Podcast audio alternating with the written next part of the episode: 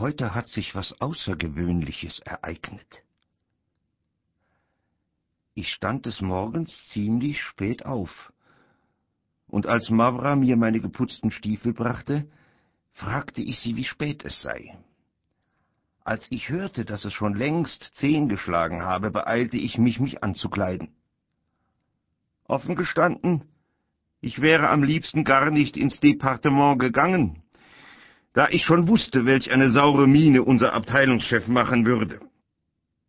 Er pflegt mir schon seit längerer Zeit zu sagen, was hast du für ein Durcheinander im Kopfe, mein Bester? Manchmal rennst du wie ein Irrsinniger herum, bringst die Akten so durcheinander, dass der Satan selbst sich nicht auskennt, schreibst den Titel mit einem kleinen Anfangsbuchstaben und setzt weder Datum noch Nummer hin. So ein verdammter Schwätzer! Er beneidet mich sicher, weil ich im Kabinett des Direktors sitze und für seine Exzellenz die Federn zuschneide.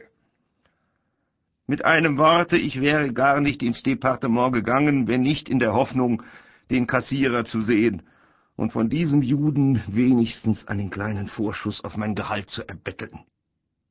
Das ist auch so ein Geschöpf, dass er auch nur einmal das Gehalt für einen Monat vorausbezahlt. Du lieber Gott, er bricht das jüngste Gericht herein. Man mag ihn bitten, bis man zerspringt, und wenn man auch in der größten Klemme sitzt, der alte Teufel gibt keinen Pfennig her. Bei sich daheim lässt er sich aber von seiner eigenen Köchin ohrfeigen. Das weiß die ganze Welt. Ich sehe nicht ein, was es für einen Vorteil haben soll, im Departement zu dienen. Man hat ja gar keine Einnahmen dabei.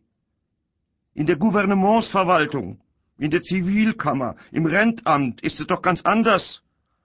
Dort sitzt mancher Beamter im schäbigen Frack mit einer Fratze, die man anspucken möchte, in seinem Winkelchen und schreibt. Aber was sich der Kerl für eine Villa leistet! Man würde nicht wagen, ihm eine vergoldete Porzellantasse mitzubringen. Das ist ja ein Geschenk für einen Doktor, würde er sagen. Man muss ihm schon ein paar Traber oder einen Wagen oder einen Biberpelz im Werte von dreihundert Rubeln geben. Er sieht so bescheiden aus und spricht so zart. Leihen Sie mir doch Ihr Messerchen, ich will mir ein Federchen zuschneiden.